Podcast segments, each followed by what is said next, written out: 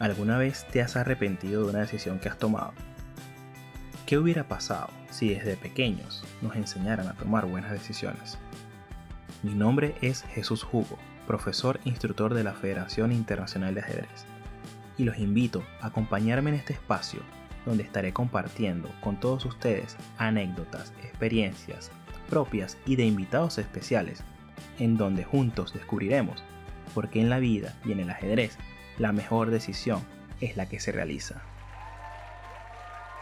Buenas a todos los oyentes de este nuevo episodio del podcast Mueve con propósito. Hoy estoy muy feliz, muy contento de tener a una persona a la cual no solamente he seguido, he escuchado, sino a la cual he admirado desde el último año, porque una vez me encontré con su historia y a partir de ahí conecté muchísimo sobre todo por la labor de servicio que lo representa. Y bueno, trabajando, trabajando, escribiéndole, escribiéndole, logré poder invitarlo a este podcast para todos ustedes y que sea el mismo quien comparta su experiencia, su historia y, ¿por qué no?, comentarnos si tal vez le gusta el ajedrez. Ahora, esa persona que les voy a presentar se llama Osman Umar muchas, muchos de ustedes tal vez no han escuchado por el podcast de BBVA, ¿okay? o por el libro Viaje al País de los Blancos. Así que bueno, sin más nada que decir, lo voy a presentar. ¿Cómo estás, Osman? Un placer tenerte por acá. Muchísimas gracias, Jesús, por esta magnífica oportunidad para poder compartir ese rato contigo y sobre todo por todos los oyentes que nos están viendo y bueno, regalándonos su tiempo para escucharnos. Así que un placer, un honor, la verdad. No, para mí yo creo que el, el, honor es mío y para todas las personas que van a estar aquí, creo que conocerte y, y, y saber tu historia los va a llevar mucho a, a, a, viajar, ¿no? A viajar. Yo creo que las personas que escuchen este audio van a, ahorita, creo que se preparen porque vamos a viajar, ¿ok? Vamos a, a viajar un poquito a lo que ha sido la vida de Osman y creo que va a ser bastante revelador y conectar un poquito con eso que lo ayudó a él a descubrir su propósito. A ver, Osman, me gustaría preguntarte que me hablaras un poquito de, del país donde naciste, ¿ok? De Ghana, de cómo fue esos comienzos que tuviste de joven. Bien, eh, vale, gana, de hecho, tal como se llama el nombre, parece pues que siempre ganamos todo, pero en realidad no es cierto. Aunque se llama gana, perdemos también, ¿no? y justamente este nombre eh, fue pues el primer presidente del país que puso el nombre, porque antes de la, durante la colonización, de hecho, se llamaba Gold Costa de Oro. Y el año 57, cuando el gobierno, el primer presidente tuvieron la que es la independencia, pues cambió el nombre de Costa de Oro a, a Ghana, que quiere decir, eh, la cara letra son un conjunto de siglas, siglas, ¿no? Que God has appointed Nkrumah already, ¿no? Es decir, que Dios había escogido Nkrumah. Nkrumah es, fue el primer presidente de Ghana, ¿no? De la marinera, ¿no? Eso es que se lo pone el nombre del país en su honor. Pero claro, eso no es nuevo. En muchos países de África, pues casi eh, son de este estilo, ¿no? Y bueno, tuvo la gran suerte de nacer en la zona más eh, frondosa del país, la zona tropical.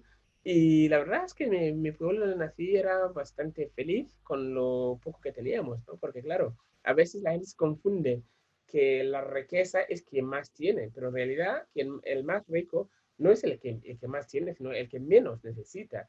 Porque yo me acuerdo que en mi pueblo pues tenía pues dos, tres, cuatro pantalones como mucho y tres camisetas y se acabó. Nunca tenía zapatos solamente cuando iba a rezar el viernes, y, pero en realidad no tenía zapatos, ¿no? Pero iba muy feliz y muy contento porque, claro, todos los otros compañeros niños también iban descalzo. Y aunque cuesta creerlo, eh, tengo todos los dedos, que no tengo nada, ningún corte en la pie. Y, y con las tantas horas de correr y mirar la selva, pero por suerte tengo las dos piernas enteras, ¿no? Pero también hubo una gran eh, eh, curiosidad cuando nací, porque claro, en Ghana eh, es un país comparado o teniendo en cuenta la imagen de lo que es cómo está en el mapa, parece un país muy pequeño, pero en realidad es un país bastante grande. De hecho, en el mapa, las dimensiones reales del continente de África es que eh, se, las mediciones reales se ve que incluso Europa, eh, África es tres veces más grande que Europa, tres veces más grande que, que América, etcétera, etcétera. O sea, realmente es un continente muy grande, ¿no? aunque en el mapa parece muy, muy pequeña por cuestiones que no quería meterme ahora porque creo que no es el objetivo principal. Así que en Ghana había 42 tribus distintos o etnias o dile como quieras y cada tribu pues tenía sus costumbres, ¿no? Y yo tuve la mala suerte, en ese caso, que cuando nací, pues mi madre perdí, perdí la madre en el parto y por esta razón, pues el, los costumbres del tribu es que cuando una desgracia como esto ocurre, pues automáticamente se tienen que matar al niño porque piensan que la muerte de la madre es culpa del niño, ¿no? Y claro, si un niño, un bebé, lleva consigo una maldición tan poderosa capaz de matar a su madre justo al nacer, pues imagínate cuando sea mayor, se va a comer todo el pueblo. Así que había que asegurar que se muera primero antes que sea demasiado tarde, ¿no? Esto era mi caso, pero tuvo la gran suerte que mi padre biológico era el chamán, el líder de la tribu, ¿no? Y gracias a eso me pudo salvar la vida. Y te, que, te quería preguntar, y disculpa que, te haga esta, esta, pregunta. Entonces, cuando tú, tú, naciste, ¿ok? Me estás comentando esa, esa creencia que hay en África, ¿ok? De cuando un niño nace y muere la madre, eh, se considera de que el niño, bueno, también tiene responsabilidad. Ahora te, te pregunto yo, y, y, crecer con eso, y crecer eh, alrededor de eso, este, ¿qué te hacía reflexionar? Digo, en el sentido de no... ¿Cómo, cómo pudiste creer, crecer alrededor de esa creencia? ¿Ok? Hmm. Que, o sea, sentiste que te, que te, que te, ¿cómo se llama? Ah, no consigo la palabra. Te... Reprochaba, había reproches. Ajá, exactamente, ¿no? Si te reprochaste en algún momento, si te sentiste responsable, o simplemente lo viste como algo más, ¿ok? O no te dejaste llevar por eso es que, claro, en el tribu tienen cosas malas y cosas buenas. Y por un lado tienen esa costumbre en el tribu y por otro lado tienen la costumbre de que, claro, con que era un tabú, no se podía decir. Por lo tanto, hasta los 12 años que decidí marchar del país totalmente, no sabía que incluso la persona con quien yo pensaba que era mi madre era mi tía. Y en esa parte de la pérdida, ¿cómo? Yo, porque, por ejemplo, yo me pongo, cuando yo estoy escuchando entrevista, ¿ok? había algo que me llamaba mucho la atención en todas las cosas que tú tuviste que renunciar, ¿no? Y yo creo que ya, bueno, tú, tú, tuviste, inclusive ya, ya, naciendo, tuviste que renunciar a algo. Entonces, ¿cómo, ¿cómo fuiste afrontando el tema de la renuncia? ¿Ok? Por ejemplo, renunciar a, a la madre, renunciar inclusive en algún momento cuando decidiste emigrar de África. Porque te lo pregunto, porque nosotros aquí en Occidente a veces no nos imaginamos cómo es África. Lo vemos nada más en las películas, lo vemos en los libros, pero no, no profundizamos en todo el, toda la riqueza cultural que hay allá. Incluso hay una película de ajedrez que me encanta mucho que se llama La Reina del Catweb. De hecho, la hizo Disney hace poco, hace unos par de años, en donde ahí la protagonista es de Uganda. Y a mí me gusta mucho la sinopsis de esa película porque dice... La reina se llama, ¿cómo se llama la película? La Reina de Catweb. ¿Ok? Y a mí me encanta mucho la sinopsis de esa película porque comentan algo así, África es un continente pobre y Uganda es, digamos, un lugar pobre entre los pobres de África. ¿Ok? Entonces, lograr que una persona de ahí destaque e, es, interesante. Entonces, por eso yo, yo, cuando tú me comentas tu lugar de nacimiento y un poquito cómo, cómo fue cuando comenzaste esta infancia, yo digo, o sea, una, pareciera que la palabra renuncia está presente a lo largo de la vida, pero sí me, me encanta pensar que como que no, no, no llegamos a creer que la renuncia es algo malo, sino que es parte de la vida y, y cómo eso te ayudó a impulsarte. Bien, que hablarás un poquito de eso. Bueno, la verdad es que primero yo creo que eh, la, tenemos una imagen muy equivocada de África, es verdad, porque por un parte las películas han tenido, han tenido siempre la, la idea, la intención de eh, retratar a África como lo peor, lo último, pero claro, también hay cosas muy importantes. El África es demasiado grande para tratarlo como si fuera un país, para empezar. Estamos hablando del continente, más, uno de los más grandes del planeta. 54 países diferentes y cada país es gigante. O sea, no se puede tratar todo el África como si fuera la palma de la mano. Eso para empezar. Yo te puedo garantizar que, por ejemplo, en la, en la zona donde nací, nunca había ido a dormir sin haber comido. Aunque la, la imagen que la mayoría de la gente tiene sobre África es que muchos niños se duermen sin comer, torturas, eh, desnutrición, es lo único que vemos de África, es lo único, porque es lo único que queremos que transmiten. Es la única imagen que enseñan de África. En cambio, hay mucha África, mucha, es muchísimo más que lo que enseñan fuera. Yo te lo puedo prometer que nunca había ido a dormir sin haber comido. Quizá en épocas de alguna fruta concreta como la papaya o el mango, pues quizá desayunaba un mango, comía mango y iba cenaba un mango, pero comía. Oh, perfecto. O sea, digamos que al final de cuentas, eh, la tierra se vuelve ese productor de vida, ¿no? Para todo, para toda, se vuelve una cultura, ¿no? En toda la cultura. Que yo creo que es algo que se ha perdido, inclusive acá en Occidente. Okay, lo importante es que... Yo creo que en Occidente se ha perdido totalmente, porque es que de hecho, eh, por eso me da muchísima pena y muchas, a veces una gran frustración cuando veo que la gente o alguna parte de la ayuda humanitaria o la gente, organizaciones que quieren, se suponen que iban, quieren ayudar a África, pues iban con la idea de enviarles arroz y comida y dice, pero a ver, el, el, la tierra más fértil del mundo que yo he vivido, al menos de, de, de, poca experiencia de vida, la tierra más fértil que he visto ha sido en mi aldea. Mm. ¿Y cómo una persona se atreve enviar comida desde aquí, Europa, a África. No lo entiendo. Que alguien me lo explique, por favor. No lo entiendo. Cae una semilla y brota una planta en mi aldea. De hecho, hay un ejemplo muy real que en mi pueblo como que las casas son de barro y, y plantas y hierbas y tal, pues claro, y bambú, pues cada año durante la época de sequía se, sequía, se secaba la selva y bueno, en fin, acababa siempre quemando alguna casa, una y luego otro, y eh, bueno, se quemaba el pueblo. De hecho, tengo memoria bastante reciente, a, los siete años o algo así, y mi padre con el, eh, con el, lo que es la machete clavado al suelo, eh, con arrodillos, llorando porque había quemado toda la casa nuestra. Y él había ido al campo y cuando volvió llegó a casa y toda la casa había quemado, ¿no? Y tengo la imagen de mi padre en esta posición, ¿no? Y claro, aquella, aquella época pues habían llegado unos, eh, eh, unas, eh, digamos, monjas o, eh, digamos, em, personas cristianas que van al África como misioneros, habían llegado unos misioneros. Y claro, lo, cuando vieron que aquella parte del pueblo nuestro había quemado, de seguida nos trajeron pues kilos de arroz, no sé, 50 kilos de arroz, 20 litros de aceite a cada familia, a cada casa, ¿no? Y digo, ostras, ¿qué, vaya? Pues que se me ha quemado la casa, no en mi campo. La, yo no cultivo el arroz, no lo cultivo a casa, lo cultivo en el campo. Si me ha quemado la casa, no quiere decir que me traiga el arroz. O sea, con muy buenas intenciones, los habían traído el arroz, pero claro, aquel año mi padre en mi no campo... era una casa, ¿no? Exacto. Es que lo que encima lo peor de todo es que mi padre, tenía, había un río pequeño en el campo donde teníamos nuestra granja, ¿no? Y cultivaba arroz justo al, eh, lado del río.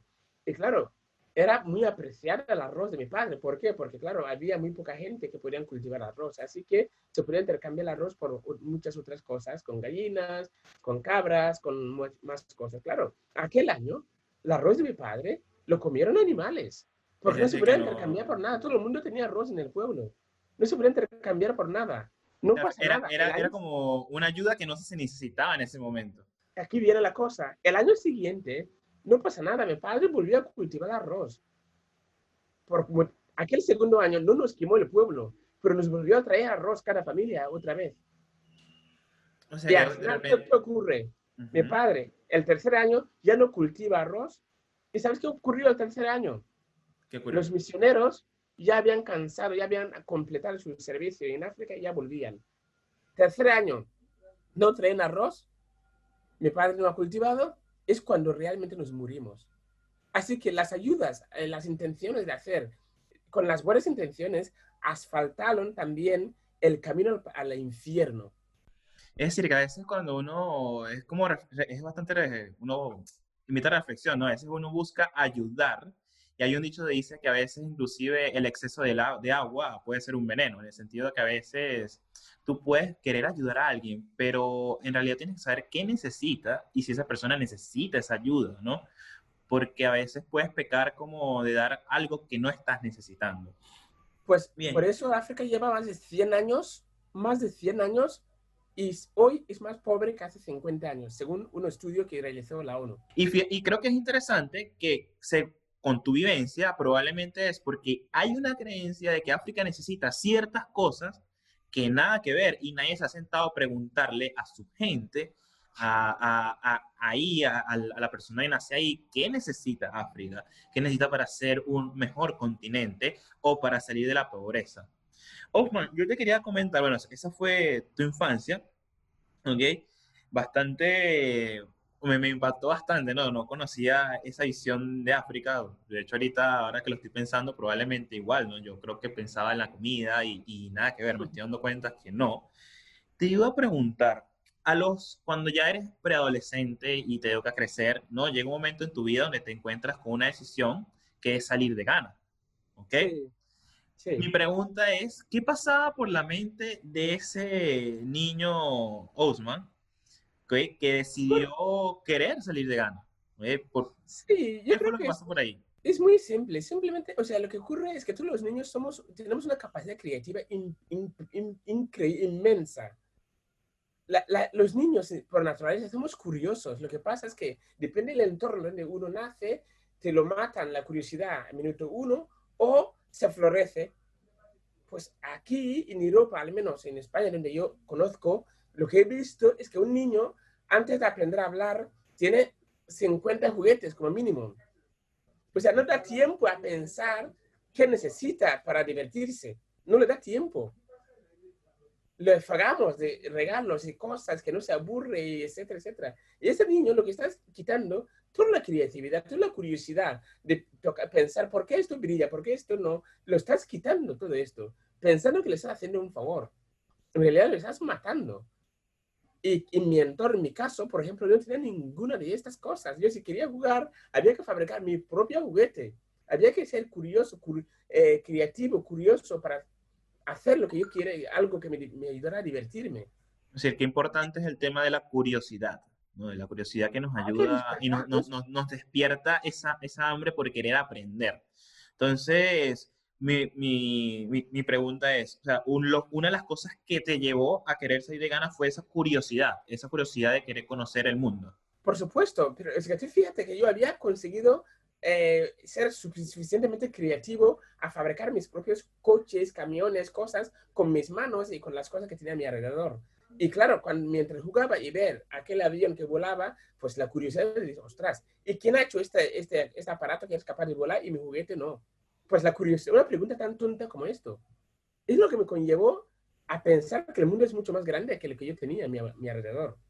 Si el avión es capaz de volar tan alto y hay gente dentro, pueden ver más allá de la frontera de mi aldea. Eso quiere decir que el mundo no acaba en las fronteras y tal como había pensado. ¿Y qué hay más allá?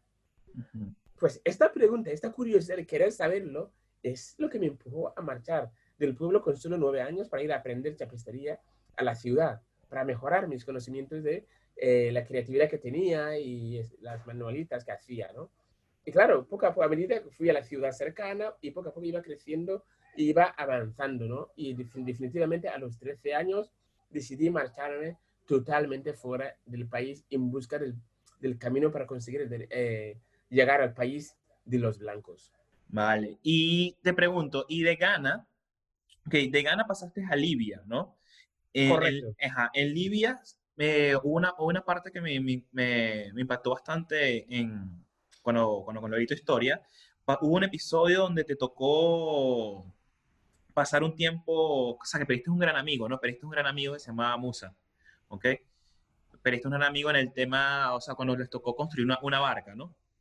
Sí, pero antes de, antes de llegar a la barca, yo tuve que cruzar el desierto, el desierto más grande del mundo. Que el desierto de Sahara. El desierto de Sahara. Y aquel etapa sí que perdí 40 personas, 40 compañeros de viaje. No perdí uno, perdí 40 amigos, compañeros de viaje. De los 40, 40, personas que las conocías, que las veías todos los días y, ah, eso no... Exactamente. O sea, que, que, y, ajá, y, y, y, cuando tú, o sea, y, y esas, esas personas, no, no, te, tú no te sentías como más ganas de querer llegar, de querer llegar a la meta, de, de querer lograrlo. ¿Ok? No sentías que los... Ajá. Por supuesto, porque claro, cuando ves que realmente el camino se cada vez se está convirtiendo muchísimo más duro, no te da más alternativa que seguir adelante. Sabes que si quedas vas a quedar mmm, eh, seco como igual que algunos cadáveres que habías encontrado. Así que había que hacer cualquier esfuerzo para dar un paso más. No había opción de devolverse. Es que no tienes lugar a dudas. Muy bien, o sea, te lanzaste a la incertidumbre y ya no había forma de regresar. Es un camino unidireccional, llegas vivo o muerto, pero no hay vuelta atrás, prácticamente. Y de ahí, bueno, y de ahí pasaste el desierto Sahara, llegas a, llegas a Libia, inclusive estuve, estuve leyendo que pasaste una época en la cárcel, ¿ok? Muchos, muchos era normal estar en la cárcel, cuatro años estuvo en Libia y cada, claro, levantarte por la mañana, llegar, conseguir que el sol se ponga, que estás salvo y libre, era un éxito. ¿Y cuándo decidiste ir a Libia y llegar a España? ¿Por qué España? No, no, yo quería ir al paraíso. No, yo no quería ir a España. Yo quería ir al paraíso. Para mí, Europa era un paraíso. ¿Por qué? Los blancos. Bueno, porque eran tan curiosos, eran tan capaces de fabricar todas aquellas maquinarias y yo no tenía capacidad de hacerlo y quería entender cuál era la diferencia. ¿Por qué ellos son capaces y yo no? ¿Cuál es la diferencia? Quería conocer aquel entorno, aquel mundo, aquel paraíso y cómo, cuántas cosas tendrían, ¿no? Parece cuando sueñas sobre un mundo extra, extraterrestre y, eh, y te imaginas todo lo, lo, que puedes llegar a ser, ¿no? Y bueno, en fin, eh, claro, y yo tenía muchísimo, yo sabía que esto no era un sueño, era realidad, que existía aquel sueño, aquel país, aquel paraíso, y podía lograr, lograr llegar allí si yo esforzara. Y cuando llegaste a España, si no me equivoco, llegaste a, con los 16, 17 años. Sí. Mm, creo que hubo una época donde inclusive tuviste que dormir un tiempo en la calle. ¿Sentiste en ese momento que habías llegado al paraíso? En absoluto. Cuando llegué el primer día, sí que estaba muy feliz, muy contento, porque claro, había estado casi 48 horas en un bote sin saber nadar, donde murieron mis compañeros. Es, este sí que es donde murió el Musa, uno de mis mejores amigos con quien había compartido el viaje hasta entonces, ¿no? Y claro, sin saber nadar y que naufragara la patera dos veces y que murieran más de 100 personas y que consiguiera eh, llegar, y después de todo esto, llegar con vida, la verdad es que fue un auténtico éxito. No tenía palabras suficientes para agradecer la gran suerte que había tenido eh, de poder llegar con vida, ¿no? Así que cuando llegué también estuve en la cárcel por de nuevo en España, estuve encarcelado por el simple hecho de estar vivo y estar en aquel territorio sin ningún documento que me identificara, ¿no? no estuve un no. mes y medio. Estar en un y, país que no es el tuyo sin documentos es, es difícil. Así que después de un mes y medio me dijeron, me dieron la libertad y pude eh, salir, ¿no? Y me enviaron a Barcelona y claro, cuando llegué a Barcelona por primera vez, claro, no tenían policías, no estaba encarcelado, era libre. Iba feliz saludando a todo el mundo por la calle y nadie me contestaba, pero iba muy feliz. ¿Por qué? Porque claro, me sentía después de cuatro o cinco años detrás de corriendo y liberándome de mil batallas, pues era libre, nadie me perseguía aquel momento, ¿no? Y claro, pero esta felicidad de haber llegado al paraíso duró muy poco, porque claro, cuando empecé a saludar a la gente y nadie me contestaba, y sobre todo cuando salí, salió una señora y se encima se asustaba, ¿no? Y yo pensando, qué raro esos blancos. Primero no te responden y segundo se asustan. Qué raro esta gente. Y no, no, aquí... no, tiene como ese, ese contacto físico, esa, ese... No ese cariño, como que buscar conectar, ¿no? No. Yo creo que eso tiene que ver mucho con ese contacto con la tierra, con la naturaleza que probablemente se, se desarrolla en África, ¿ok? Y acá en la urbe se va perdiendo. Pudiera ser. Totalmente, yo creo que es obvio que, claro, en los, de hecho, en algunos, aquí en España, en Barcelona, cuando vas a la montaña, alguna excursión, encuentras con la gente, siempre alguien te saluda. No todo el mundo, pero muchas veces se saludan. En cambio, vas por la ciudad y nadie te saluda. O sea, en fin, yo creo que es una cosa que se ha ido perdiendo debido al hecho de que las urbanizaciones han ido siendo demasiado grandes. La gente va a piñón, no tienen tiempo para mirar a qué hay a su alrededor, sino va solamente a la suya, ¿no? Que una, una gran pérdida de, de, humanidad, porque claro, los humanos yo creo que estamos hechos para vivir en comunidades, en, para compartir y no como robots. Osman, y te iba a comentar, bueno, tú me comentaste al principio de acá que, bueno, cuando tú naciste pasó, digamos, esa situación donde, bueno, tu madre no pudo sobrevivir al parto. Pero acá, cuando ya llegas a Barcelona, te vas asentando, tengo entendido que te toda una familia. Y ahí tuviste una madre adoptiva. ¿Cómo, ¿Cómo fue esa sensación de, bueno, conocer ahora lo que es una madre, ¿no? ¿Cómo es ese adolescente Osman donde ya está en una familia? ¿Cómo te sentiste ahí? Bueno, no fue un proceso, no fue de repente. Yo era un perro abandonado en la calle de Barcelona. Estuve dos meses durmiendo en las calles comiendo en la basura, o sea que no fue un día a otro. Em, yo era un perro abandonado y era un ser invisible prácticamente. Nadie me veía. Había miles de personas que pasaban por mi alrededor cada día y nadie me miraba la cara. Era como una... Sí, no existía. E incluso ya te puedes garantizar, Jesús, que ni el cierto me sentí tan solo como la ciudad de Barcelona. Lo digo de verdad. Qué anecdótico. O sea, es verdad, es que uno se, sentiste más y, y, no lo dudo, ¿no? Porque a veces uno acá en la ciudad pasa, ¿no? Que se siente solo, ¿no? O sea, uno puede estar en compañía, inclusive solo, pero que anecdótico esa metáfora de que te sentiste más solo en la urbe que en el desierto de Sahara. Totalmente. No, no, no, no. Yo creo que eso habla mucho sobre la calidad humana que tenemos que desarrollar como humanidad.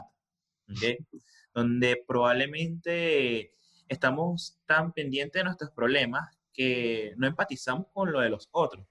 Y tal vez no le vamos a resolver los problemas a las demás personas, pero sí podemos empatizar con sus emociones y a partir de ahí tal vez conectar, ¿no? Conectar más como humanos dejar de, actuar tal vez como máquinas. No, no somos máquinas, somos sujetos, somos subjetivos, debemos tener emociones, debemos dejar de contenerlas, debemos trabajar con ellas. Ahora ahí, te, bueno, esto es, esto es historia de lo que fue tu vida, ¿ok? Me lleva a hacerte una pregunta. Bueno, en algún momento ya, bueno, gracias a Dios pasaste todos estos problemas, pasaste todas estas pruebas, y para mí esto parece casi como un viaje iniciático de un héroe, una y de hecho, yo creo que a todos los que nos van a estar escuchando, los, los invito, ¿no? Imagínense eso y quédense con esa metáfora. Ahora, en algún momento tú decides mm, crear tu fundación, ¿eh? tu fundación, y es ahí donde yo me pregunto. O sea, un día Osman se levantó y dijo, deseo crear una fundación, deseo dedicarme a esto. ¿Qué fue lo que te llevó a hacerte la pregunta de que todo lo que te había sucedido no había sucedido por una razón, sino para algo. Que no había sucedido porque, no sé, porque Osman tuvo mala suerte, porque la vida se ensañó con Osman, porque había factores externos, sino que todo lo que sucedió te, te llevó a entender de que había un para qué, de que tenías una misión en la vida. ¿Qué fue eso que te hizo ese clic? No sé si llamarlo clic. Pues, Gracias, gracias por la pregunta, porque creo que es una el punto de inflación en toda esta historia y agradezco muchísimo que lo haya resaltado, lo haya remarcado. Em, la realidad es que yo estuve dos meses viviendo en las calles. Entonces, imagínate un niño que lleva dos meses durmiendo en la calle sin comer, solo comiendo cuando alguien tiraba la comida basura, comer en la basura, y lo frío que hacía, ¿no? Un día estaba sentado en un banco y de repente algo me dijo, Usman, levántate y ves a hablar con esa señora que te va a ayudar, ¿no? Empecé a perseguir una señora, de repente esa señora se giró y yo le empecé a hablar, ella no me entendió ninguna palabra, porque yo solamente hablaba Wala, Gunja, Hausa, Sala, pero no tenía ni idea de castellano. Así que esa señora no me entendió ninguna palabra, me cogió la mano, nos apartamos, sacó su teléfono al móvil y llamó a su marido a casa. Su marido sí que sabía hablar inglés, así que con el marido me pasó el teléfono para hablar con él. Le expliqué quién era, que quería ir a Cruz Roja. Bueno, nos hablamos de mil cosas, me hizo mil y una preguntas. Finalmente, eh, esta familia me acabaron acogiendo con mis tutores o mis padrinos o mis padres, ¿no?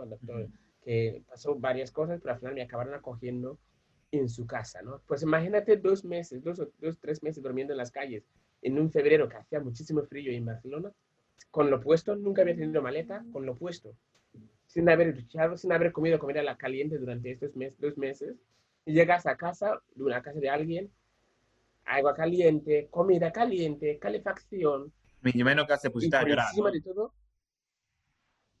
yo menos que yo me hubiera puesto a llorar, yo hubiera dicho, no puede ser. Y dos personas que te quieren, exacto. Encima de todo te quieren como... Y lo peor de todo es que mi madre, nuevo, la Monse, me acompañó a mi habitación a la última hora de la noche, me metió en la cama como un niño de cinco años, me dio un beso aquí al frente, apagó la luz y salió de la habitación. Es que te lo prometo que aquel fue la peor noche de mi vida. ¿Y por qué? Pasé toda la noche llorando. Lo típico las preguntas del montón. ¿Por qué yo? ¿Qué he hecho mal? ¿Por qué? ¿Por qué? ¿Y por qué? Lo que siempre todos preguntamos cuando te pasa algo, en vez de preguntarte, ah, ostras, en vez de buscar la parte positiva, siempre te quedas aferrado en la parte del por qué yo, lo negativo, ¿no? Encerrado en el problema. Me pasé toda la noche llorando hasta el día siguiente por la mañana que llegué a la conclusión que la pregunta no debe ser por qué, sino para qué. ¿Para qué me ha servido toda aquella experiencia que había adquirido durante tanto tiempo? Pues descubrí que mi propósito de llegar aquí con vida había dos propósitos. La primera es ser la voz de todas aquellas personas que perdieron la vida y los que siguen muriendo en el camino. Y segundo, trabajar en el origen del problema para evitar que futuras víctimas no caigan en esa trampa infernal. Aquí nació la fundación NASCO Feeding Minds, tal como se llama su nombre, alimentando mentes. Basta ya de alimentar estómagos, basta de hipocresías, basta, se acabó. El cambio real de la África saldrá de la pobreza, de mi gana, de mi cultura, de mi comunidad, depende de mí. Nunca voy a venir a su casa, Jesús, a arreglarlo mejor que tú. Nunca voy a ir como, como decir, que te, a entregar arroz cuando la casa se incendió. No, lo que pasó en tu infancia. Exactamente, exactamente. Las, las reglas del juego, las reglas de la ayuda humanitaria, la que son las, las principios básicos la regla de la ayuda humanitaria deberían ser cuatro. La primera había que hacer el respeto absoluto, el respeto de verdad, no la supremacía blanca que vengo, yo sabe más que tú, yo soy, porque yo tal. No, no, no, el respeto de verdad. Eso debe ser el primer principio de la ayuda humanitaria. El segundo debe ser la capacidad de escucha. Da igual lo que tú sabes, escucha el otro. ¿Quieres ayudar? Escúchale. Y el tercero debe ser preguntar. Una vez que la respetes, la has escuchado, puedes preguntar. Y como muchos, entonces tiene, tú preguntas, te, da la, la puerta, puedes actuar. Eso debe ser los cuatro principios de la ayuda humanitaria. ¿Qué hacemos? Vengo yo porque yo tengo más que tú, yo conozco más que tú y yo sé que te hace falta y te pongo esto aquí. Bueno, vale, así estamos. Y esta bueno, y tu fundación me llama la atención lo que tú estás diciendo. Primero que no te dedicaste a llenar estómagos, no te dedicaste a, a, a, matar, algo que no, que no se necesita, inclusive algo que pudiera ser temporal, ¿no? Porque tal vez llenar estómagos es una labor temporal. Te dedicaste a educar, a educar, a, enseñar, porque en algún momento te diste cuenta de que la educación era el camino, ¿no? O sea, de que la educación era el camino para poder lograr la superación de, por ejemplo, una de tus metas, ¿no? Que es lograr que ningún niño vuelva a pasar por lo que tú pasaste, ¿ok? O que tenga la necesidad de pasar por toda esa epopeya. tú, tú me dirías en este momento que la educación es el camino a través del cual pudiéramos lograr esa, ponerlo esta palabra, llegar a ese paraíso. Hmm.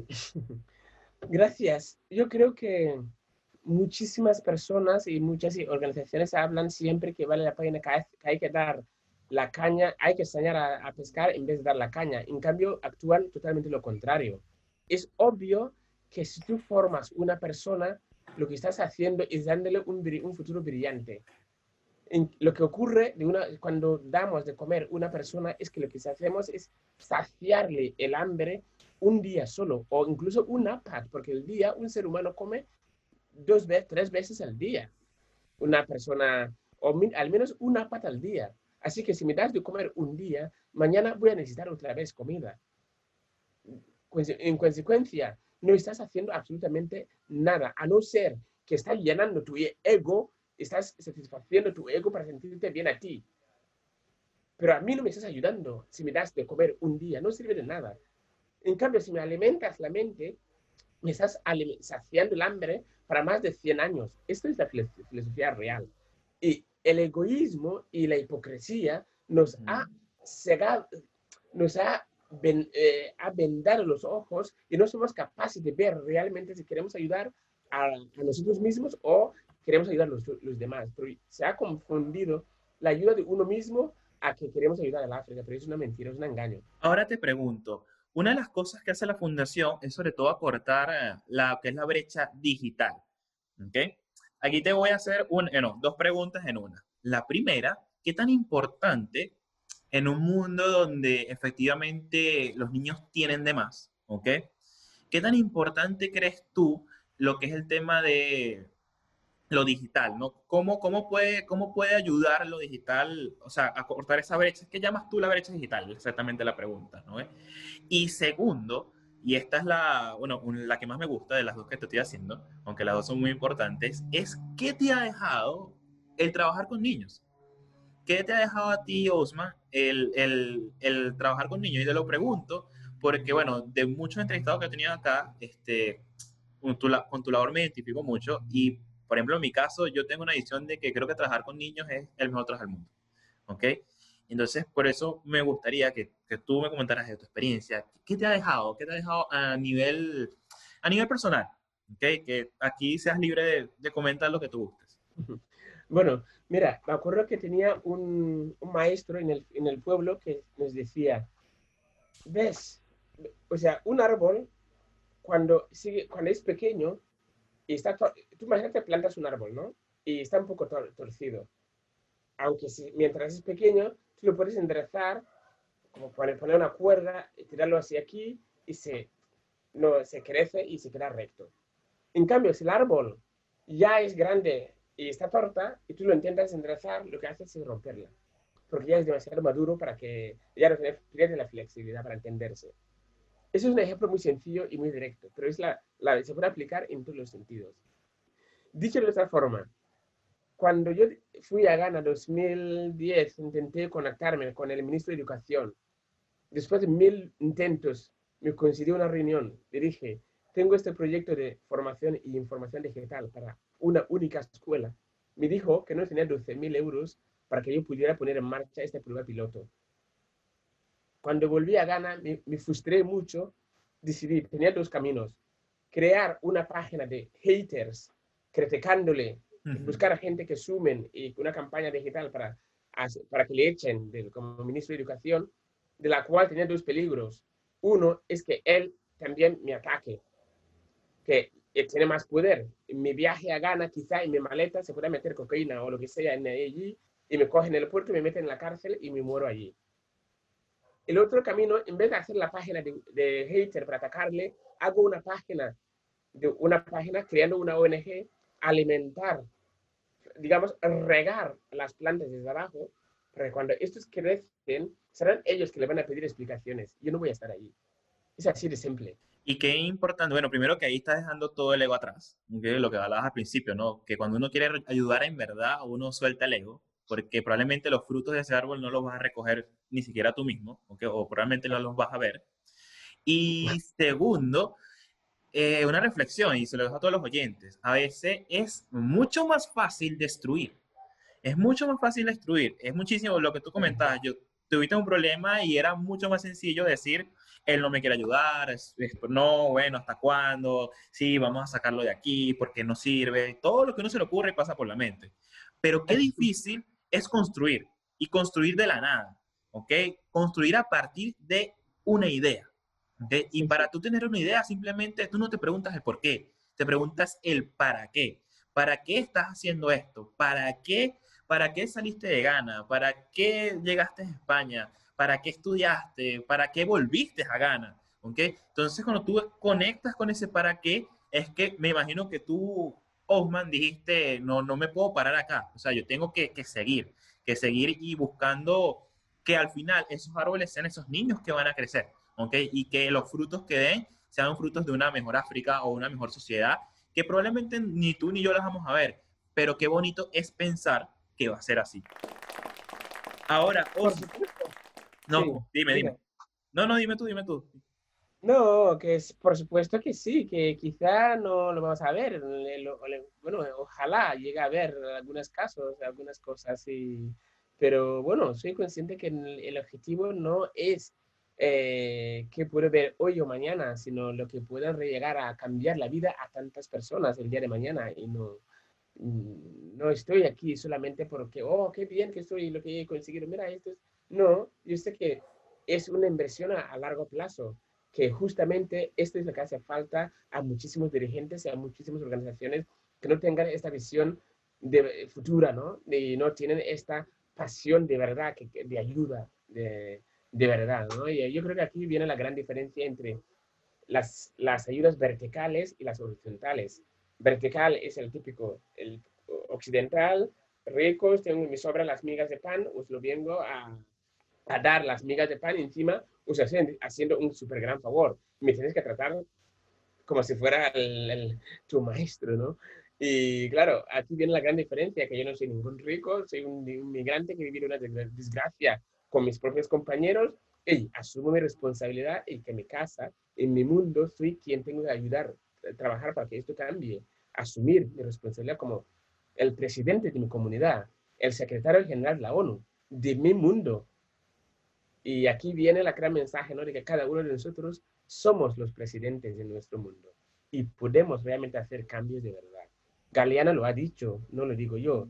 Personas pequeñas, en lugares pequeños, haciendo cosas muy pequeñas, estos son los que realmente van a cambiar el mundo, no el que viene a dar 10 millones de golpe. O sea, ser buena persona, si tienes dinero, ser buena persona es muy fácil. No me parece un éxito, un éxito ser buena persona. Es demasiado fácil. lo, que es difícil, me, acuerdo que mi padre me decía una cosa, dice, si quien tiene poco y te da, cuando tiene mucho también te va a dar. Pero si tiene poco y no te da porque tiene poco, cuando tiene mucho, olvídate, lo que tú comentas me hace pensar en, has escuchado, supongo que sí, la teoría del caos, ¿ok? Sí. Y, uh muy de la mano con eso, ¿no? De repente a las personas oyentes, yo seguro que sí, muchos habrán escuchado la teoría del caos, y a los que no, la teoría del caos al final dice algo muy parecido, simplemente que el aleteo de una mariposa puede causar un huracán en el otro lado del mundo. Y cuando tú la ves desde el, desde el lado punto positivo, a veces un, un pequeño gesto, un pequeño puede causar un gran impacto en cualquier persona. Y eso uno lo nota mucho cuando es profesor, cuando eres educador, cuando trabajas en este mundo de la enseñanza, te das cuenta que a veces la palabra justa, a veces el simple, eh, ese espaldarazo le puede cambiar la vida a alguien, ¿ok? Y eso es muy importante. Yo creo que al final, y tu propósito, el propósito de cada uno de nosotros, y para los oyentes, eh, mi, no, mi, para Jesús, para Osman, es de qué forma estamos impactando, ¿ok? De qué forma estamos creando ese impacto, de qué forma estamos creando ese mundo que queremos. Nos quejamos, lo criticamos, lo destruimos o estamos ayudando a construirlo, construirlo a partir de las ideas, construirlo a partir de, de crear, ¿ok? Crear es difícil, crear, eh, vean un, herrero, un herrero cuando crea o toma un carbón para sacar el diamante, eso es un proceso grandísimo, necesita una presión muy fuerte, pero al final de cuentas de ahí nacen las cosas más bellas y más hermosas del mundo. Osman, ya para ir cerrando, te quería hacer unas preguntas aquí que son como varias que yo estaba anotando aquí en la entrevista, que son palabras que se han ido presentando y me gustaría preguntarte hoy en día, después que ya has vivido eso, esos procesos. Para ti, hoy día, ¿qué significa la palabra muerte? ¿Ok? Porque ha sido algo que se ha, estado presente a lo largo de, tu historia, ¿no? Cuando naciste, cuando te tocó pasar por el Sahara, cuando tuviste que salir de Libia, cuando llegaste a España. Y, te lo pregunto porque creo que la palabra muerte suena así, oh, fea.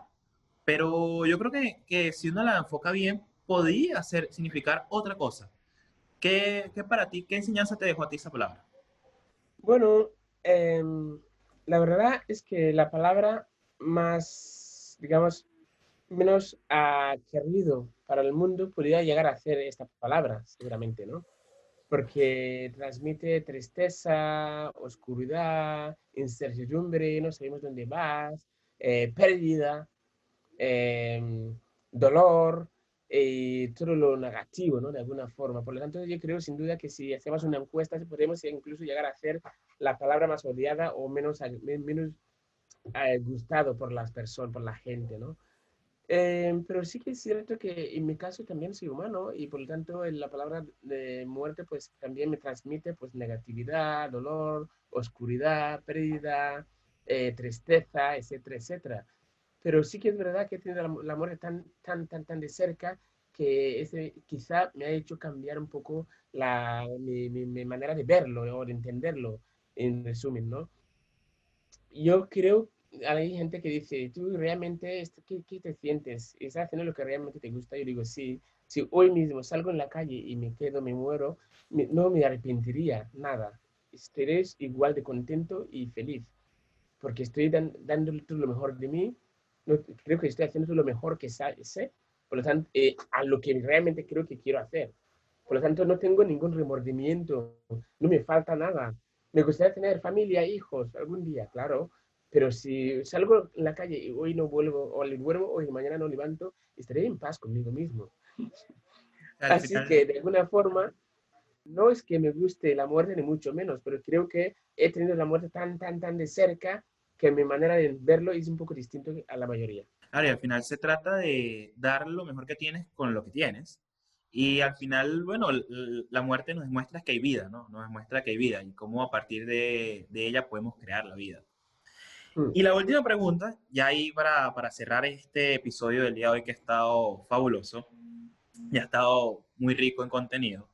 Te quería hacer esta pregunta. Yo creo que en este momento, bueno, no sé si, si a ese nivel, pero que pensaras en ese Osman de 13 años, ¿ok?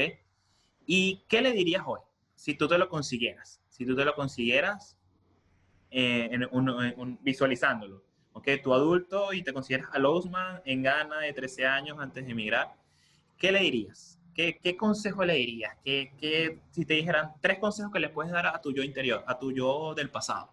Bueno, yo sinceramente hay una cosa muy sencilla y fácil, porque yo creo que no voy a buscar ninguna gran mensajes y palabras, ni mucho menos, sería muy directo y sencillo.